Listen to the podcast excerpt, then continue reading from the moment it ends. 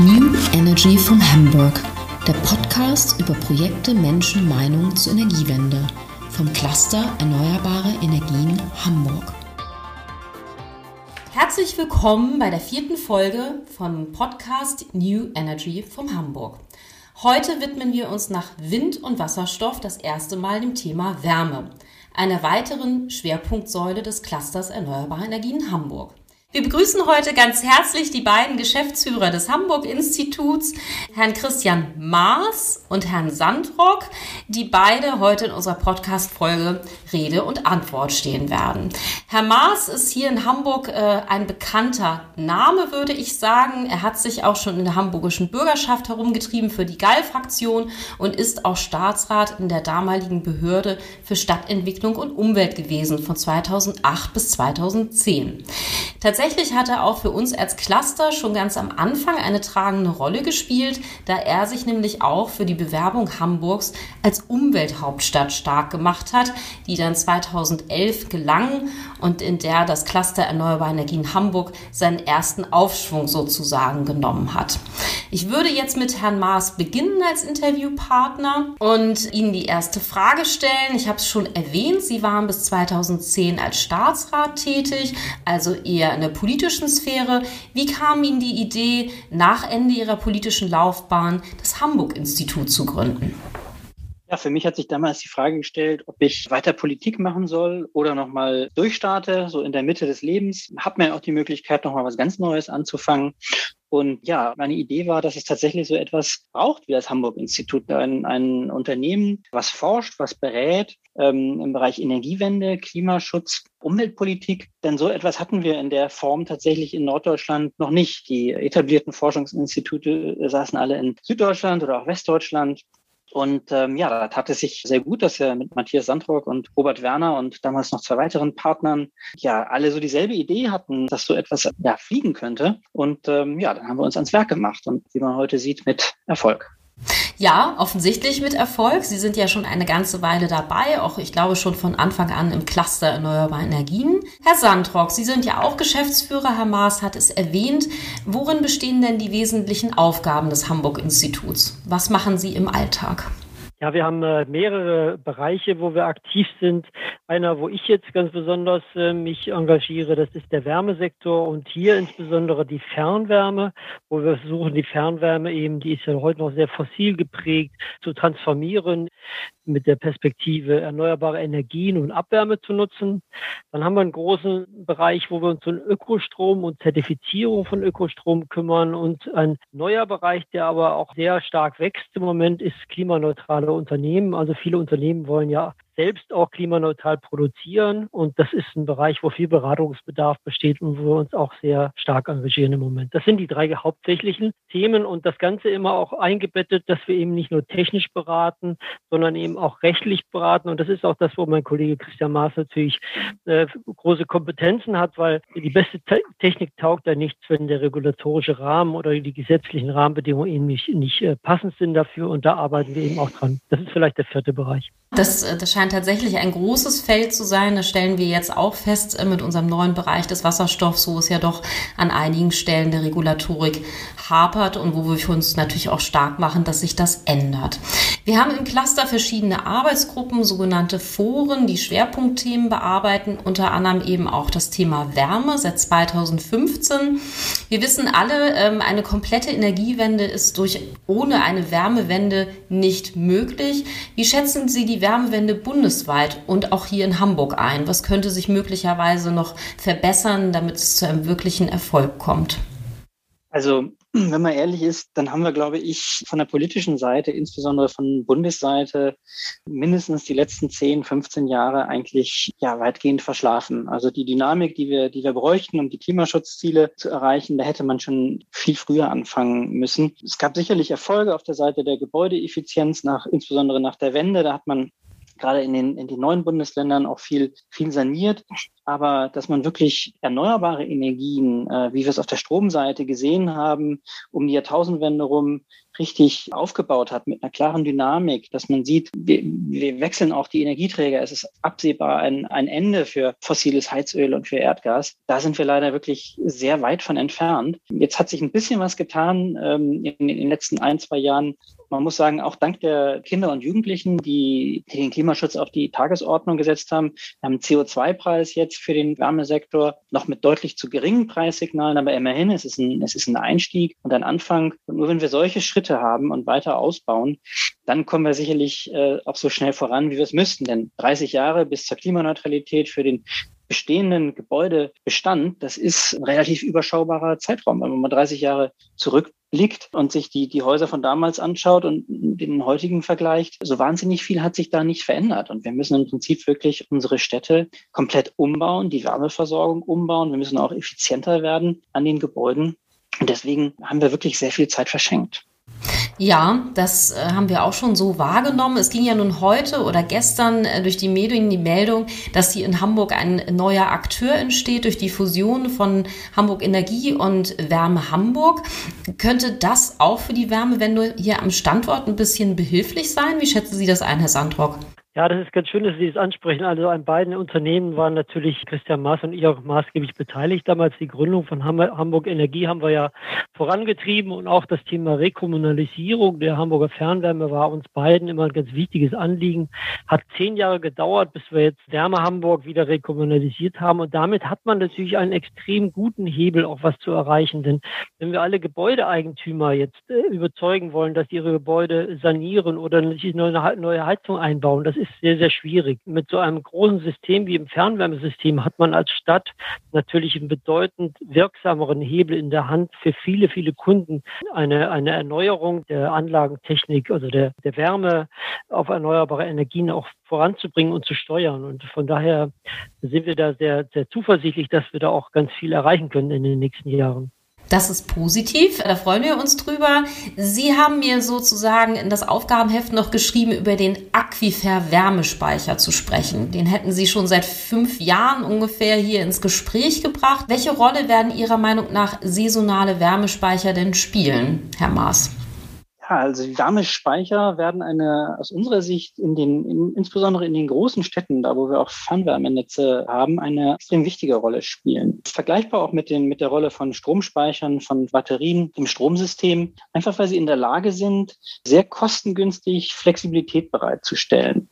Wir werden ein, ein Wärmesystem haben, was immer stärker interagiert mit dem Strommarkt. Wärmepumpen spielen eine sehr große Rolle, auch Power-to-Heat-Anlagen als sehr kostengünstige Option, um mittelfristig Überschüsse abzufangen, die wir im Stromsystem haben, das in Wärme umzuwandeln. Und diese zu speichern ist einfach um ein Vielfaches kostengünstiger als den Strom zu speichern. Natürlich müssen wir auch den Strom speichern und so gut es geht im elektrischen System belassen, aber wir werden immer noch Überschüsse haben, die wir eben auch nicht ähm, elektrisch speichern können. Und damit die eben nicht verpuffen, ist es wichtig, diese Systeme zu nutzen.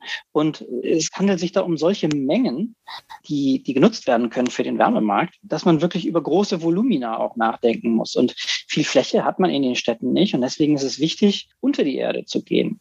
Und ähm, dort hat man eben den Platz. Man kann in Aquiferen, in Grundwasserleitern, die nicht für die Trinkwassernutzung gebraucht werden, dort die Wärme unterbringen im Sommer und immer dann, wenn sozusagen Wärme übrig ist. Wir haben ja in Hamburg die Situation, dass wir auch beispielsweise Industrieabwärme sehr viel haben. Müllabwärme deckt im, im Sommer eigentlich schon den gesamten Wärmebedarf im Fernwärmesystem.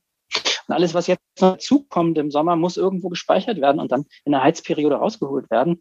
Und dafür bieten eben die Grundwasserleiter eine ganz hervorragende und auch kostengünstige Möglichkeit. Und deswegen glauben wir, dass sie eine ganz wichtige Rolle spielen. Und es ist sehr gut, dass Hamburg da vorangeht mit den ersten Pilotprojekten, jetzt in Hamburg entwickelt werden.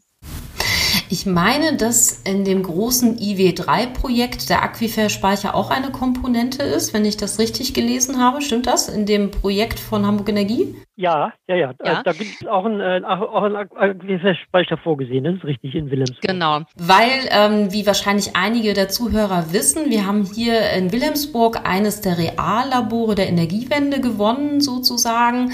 Da ist Hamburg Energie der Projektverantwortliche. Ausgeschrieben heißt das Projekt Integrierte Wärmewende Wilhelmsburg, kurz IW3. Und da geht es hauptsächlich allerdings um Geothermie. Das ist sozusagen hier in Hamburg etwas relativ neu Neues und ich weiß, dass unser Chef also schon ungefähr seit Beginn unseres Clusters von diesem Projekt geschwärmt hat und wir haben das damals immer noch so ein bisschen, ich will jetzt nicht sagen belächelt, aber konnten das gar nicht glauben, dass das vielleicht irgendwann Realität wird. Aber im vergangenen Sommer gab es die Überreichung des Förderbescheides hier durch Staatssekretär Feicht. Also das Projekt ist losgegangen und ich habe gesehen, dass auch Sie sich mit dem Thema Geothermie beschäftigen im Hamburg-Institut. Wie schätzen Sie das Potenzial von Geothermie hier in Norddeutschland ein? Geht da noch mehr oder ist das vielleicht so eine Art Sonderfall? Was meinen Sie, Herr Sandrock? Also das Potenzial von der Geothermie ist auch in, im norddeutschen Becken gegeben. Es gibt ja drei Vorzugsregionen für die geothermische Wärmenutzung. Das ist das Molassebecken im Großraum München. Da gibt es ja schon eine ganze Menge Anlagen. Das ist auch der Hotspot sozusagen der Geothermie in Deutschland. Dann gibt es den Oberrheingraben und dann gibt es das norddeutsche Becken, was flächenmäßig sogar die größte Vorzugsregion für die tiefen Geothermie ist geologisch gesehen, was die Schüttraten betrifft, tatsächlich ist es immer erst so, wenn man bohrt, dann weiß man erst wirklich, was einen erwartet. Es ist nicht ganz so optimal wie in München oder im Wallassebecken, aber tatsächlich können wir die Geothermie hier auch in, Norddeutschland sehr sicher gut nutzbar machen. Und wir, wir hoffen sehr, dass das Wilhelmsburger Projekt dann auch ein sehr erfolgreiches Projekt wird. Dann wird es auch Nachfolgeprojekte geben, da bin ich ganz sicher. In Schwerin gibt es ein Projekt, wo gerade dran ge äh, gearbeitet wird. Es gibt noch ein paar andere Projekte auch in Norddeutschland. Bislang ist der Norden ziemlich zurückhaltend noch mit der tiefen Geothermie, hängt auch mit der Risikoabsicherung zusammen. Man geht ein bisschen ins Risiko, wenn man bohrt, denn äh, man weiß nicht genau, wie fündig denn tatsächlich die Bohrung hinterher ist. Und dieses Risiko muss natürlich dann staatlich abgesichert werden, damit nicht die Unternehmen das Risiko vollends tragen. Ja, das scheint sehr herausfordernd zu sein. Das haben die Kollegen von Hamburg Energie auch gesagt. Die haben mir auch erzählt, dass das Thema Akzeptanz für Geothermieprojekte schon auch sehr entscheidend ist. Wie würden Sie das einschätzen?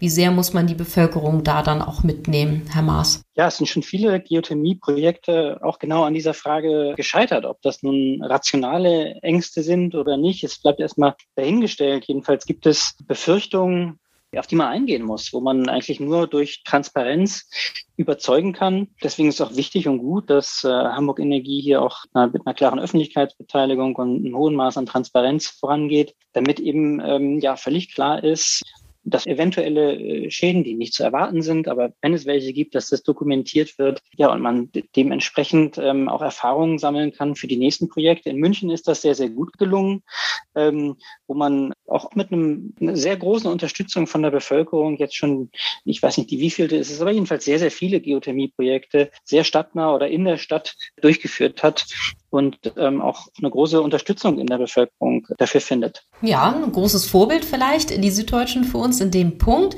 Ich habe ganz am Anfang in meiner Anmoderation das Thema Wasserstoff erwähnt. Nun ist das bei Ihnen, glaube ich, kein Schwerpunktthema im Hamburg-Institut. Nichtsdestotrotz ist es bei uns im Cluster seit Februar als eine weitere Säule verankert.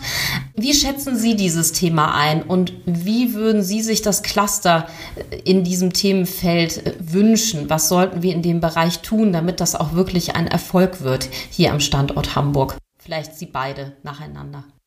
Ja, also ich denke, in Hamburg ist das große Thema Wasserstoff tatsächlich auch für die Industrie. Denn ähm, insbesondere in der, in der Metallproduktion gibt es einfach nicht wirklich ähm, die Alternativen. Ähm, man braucht sehr hohe Temperaturen, braucht Verbrennungsprozesse. Da, wo man nicht direkt elektrisch sozusagen den Strom in Wärme auch umwandeln kann oder auch die Prozesse so umwandeln kann, dass man mit Strom auf Strom die Prozesse umstellt. Und überall dort, wo man auf Verbrennungsprozesse angewiesen ist, ist man natürlich in einer klimaneutralen Welt sehr schnell beim Wasserstoff. Und genau das würde ich mir wünschen, auch vom Cluster, dass da auch genau der Fokus drauf gelenkt wird Denn man darf jetzt auch nicht übersehen, dass äh, natürlich sozusagen in der Euphorie, die auch zu Recht zum Thema Wasserstoff herrscht, auch der ein oder andere sich in diesen Geleitzug einreiht und glaubt, ein nicht tragbares Geschäftsmodell noch weiterführen zu können. Und insbesondere ist es aus unserer Sicht völlig klar, dass äh, die Verbrennung von Erdgas in dezentralen Heizungen in dem Umfang, so wie es derzeit gemacht wird, kein Geschäftsmodell ist, was wirklich für die Zukunft in Hamburg trägt. Genauso ist in der äh, Pkw-Mobilität stehen die Zeichen ganz klar auf äh, batterieelektrische äh, Fahrzeuge. Deswegen würde ich mir schon wünschen, dass man auch ähm, nicht zu sehr denjenigen hinterherläuft, die ja vielleicht einfach sich noch etwas wehren, ihre Geschäftsmodelle anzupassen, sondern dass man sich darauf konzentriert, wo wirklich Wasserstoff dringend gebraucht wird. Und das ist vor allem die Industrie, auch der Schwertransport, auch der Schiffsverkehr, all diese Themen, das wäre, glaube ich, vernünftig, sich darauf zu konzentrieren. Den Appell haben wir gehört. Möchten Sie noch was ergänzen, Herr Sandrock, ja, zu den Wünschen von also, Herrn Maas? Mich erinnert diese Wasserstoff-Euphorie so ein bisschen an vergangene Zeiten, muss ich auch sagen, weil ich habe äh, früher ja mal bei der Stadt Hamburg gearbeitet und es ist jetzt 25 Jahre her, da habe ich eine Wasserstoffdrucksache für den Senat damals geschrieben. Da war noch der Bürgermeister Foscherau, wer sich noch erinnert. Und damals oh. war der große Slogan, war Hamburg mit Wasserstoff Hauptstadt Europas. Das ist also 25 Jahre her. Damals hatte man auch sehr hochfliegende äh, Pläne mit wasserstoffbetriebenen Flugzeugen und Flüssiganlandung von Wasserstoff im Hafen. Das Ganze ist dann doch relativ schnell wieder zusammengesagt, als man sich die Kosten vergegenwärtigt hat. Und das ist, glaube ich, das Thema, was vielleicht 25 Jahre ist, ist was passiert natürlich in der Zwischenzeit, aber man muss die Kosten im Blick behalten. Wasserstoff ist nicht das Allheilmittel, es wird eine Rolle finden sicherlich im zukünftigen Energiesystem, aber nicht alles können wir mit Wasserstoff versorgen. Es, äh, der, es gab ja auch den Sinnspruch, dass man sagt, der Champagner der Energiewende, das heißt für den Gebäudesektor, wo wir wirklich nur 40, 50 Grad Wärme brauchen, tatsächlich, da ist Wasserstoff eigentlich viel zu schade für. Den brauchen wir in den Sektoren, Sektoren, die wirklich nicht anders mit Energie versorgt werden können. Ja, der vielbesungene Champagner, das hat man jetzt häufig in den letzten Wochen in den Medien gelesen. Bevor wir zum Ende kommen, habe ich an Sie beide noch eine Frage wieder zurück ein bisschen in die politische Sphäre. Wir haben ja gehört, Hamas äh, kommt da ursprünglich her, war selber mal Staatsrat. Wir wissen, in gut einem halben Jahr ist Bundestagswahl. Auch für uns nicht unerheblich und uns, für unsere Branche vor allen Dingen. Was wünschen Sie beide sich von einer neuen oder alten Bundesregierung? Wir werden es dann sehen für den Bereich der Energie. Wir wissen ja, es muss sich einiges tun. Was wären Ihre größten Wünsche an die Politiker, was sie tun müssen also für den ganz Energiebereich? Klar, wir brauchen einen viel steileren Ausbaufahrt für die erneuerbaren Energien. Der Ausbau der Windkraft und auch der Photovoltaik in Deutschland muss sehr viel schneller gehen, als das in den vergangenen Jahren der Fall gewesen ist. Zum Zweiten brauchen wir eine Umlagenreform können nicht sozusagen die Energieform Strom, die äh, schon den höchsten erneuerbaren Anteil hat, mit den höchsten Kosten belasten, während wir gleichzeitig insbesondere Erdgas mit sehr geringen Kosten belasten. Also das muss umgedreht werden. Strom muss von Abgaben entlastet werden und die fossilen Brennstoffe müssen dementsprechend dann für die Refinanzierung sorgen. Äh, wir brauchen auch den Ausbau von Wärmenetzen in einem deutlich höheren Umfang, als wir das derzeit sehen. Wir brauchen insgesamt eine viel stärkere Finanzierung, auch von Effizienzmaßnahmen, auch für Gebäude. So, das wären so die drei größten Wünsche, die ich hätte. Herr Sandrock, haben Sie noch andere Wünsche oder deckt sich das mit Ihrem Kollegen? Also im Grundsatz ist es das Wichtigste schon, was Herr Maas eben gesagt hat. Ich glaube, wir müssen uns auch darüber Gedanken machen. Es wird ein bisschen teurer werden, als derzeit das Energiesystem aussieht. Und wir müssen dafür sorgen, dass die zusätzlichen Kosten eben auch sozial angemessen verteilt werden. Also die Kostentragung all dieser, dieser Investitionen, das ist ein großes Thema, damit es nicht zu Unwucht in der Bevölkerung kommt. Ja, also man kann Klimaneutralität definitiv nur mit sozialer Gerechtigkeit verbinden oder sollte man, das ist wichtig. Ich bedanke mich recht herzlich bei Ihnen beiden für dieses äh, Doppelinterview. War eine kleine Premiere, hat sehr gut funktioniert und war, denke ich, auch für die Zuhörer sehr interessant. Ich wünsche Ihnen weiterhin viel Erfolg für die ganzen Projekte, die Sie vor sich haben im Bereich der Wärme, auch im Bereich der Geothermie. Viel Erfolg und natürlich weiterhin eine gute Zusammenarbeit hier im Cluster Erneuerbaren Energien. Vielen Dank. Wir danken. Vielen Dank. Das war New Energy vom Hamburg, der Podcast des Clusters Erneuerbare Energien Hamburg. Sie finden alle Folgen und mehr zu diesem und anderen Themen unter www.eehh.de. Vielen Dank fürs Zuhören.